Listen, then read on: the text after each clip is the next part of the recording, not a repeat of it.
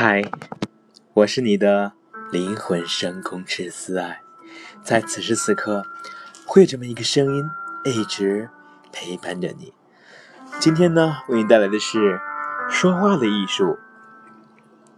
相同的问题，不同的问法，同是一个问题，措辞略有不同，效果相差很远。例如，说油桶在哪里？和在哪里有油桶，便有不同的答案，因为你问法不同，听起来就有差别。以讲究衣着出名的美国电影明星辛西娅·吉布，某次出席一个聚会，穿的是一件红色的大衣，用一句形容词就是“红的很好看”。第二天，许多亲友。和记者来问及那件红大衣的事，问法有如下的不同：吉普小姐，昨天你穿了件什么颜色的大衣呀？自由式。吉普小吉普女士，你昨天穿了件大衣是红色，还是什么别的颜色？半自由式。是红色的吗？肯定是。不是红的吗？否定式。是红的还是白的？选择是。是深红还是浅红？强迫式。吉布事后对人说，他最不开心是听到否定式的提问，对于强迫式的也不敢愉快。他笑道：“他们为何？他们何不问我那大衣是浅绿还是深绿？”这样我会爽快的回答，它是红的。否定的方式常会使问话的意义模糊不清。比如，你昨晚喝醉了酒，所以没有回家吗？公共汽车上有一个女学生问她的同学小赵：“你觉得这个假期的电影不算没有好看的吧？”小赵听不惯对方的谈话。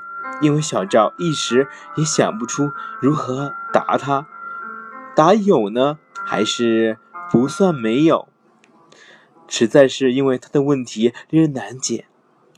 聪明人都喜欢间接，但是大都加以滥用，所以有时弄巧成拙。凡是可能直接使对方难过、有损、有所损害的，都以间接法为宜。有这样的一个例子：某地有一个退休干部，年已九十九岁，已拿退休工资数十年，每次都由他的孙儿到有关方面领取。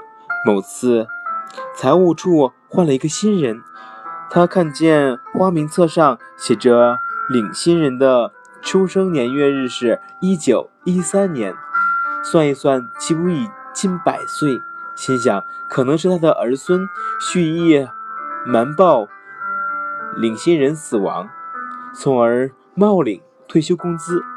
本来他可以问：“喂，同志，这个老先生究竟死了没有？”可是他并不这样问，却用间接法：“老先生在一九一三年出生，今年可有几岁了？”听话的人当然知道对方用意何在。于是答道：“今年九十九岁了，托福他还健在。”对方疑团顿失，当即语带歉意地说：“是吗？恭喜你有这么一个长寿的祖父。”于是双方满意告别。要知道别人的年龄，直接询问也常会得不到好结果。尤其是问女性今年多少岁，简直会被对方认为是一种侮辱。被选为日本第一号保险推销员的袁一平，就常用以下的方法问别人的年纪。他先问对方：“你看我今年有多少岁呀？”对方说：“三十四五岁吧。”袁一平就答：“你猜中了，我今年三十四岁，你呢？”我看是四十二三岁吧，故意把对方估计年轻一些。哪里？我今年四十八岁了。先用一种方法向对方表示敬意，就是间接法的经典之处。比方说，你看见一个妇女大腹便便，你与其问她你怀孕了，就不如说恭喜你，也是非常棒的一种问话方式。我是灵魂深空师思爱，非常感谢有你的倾听。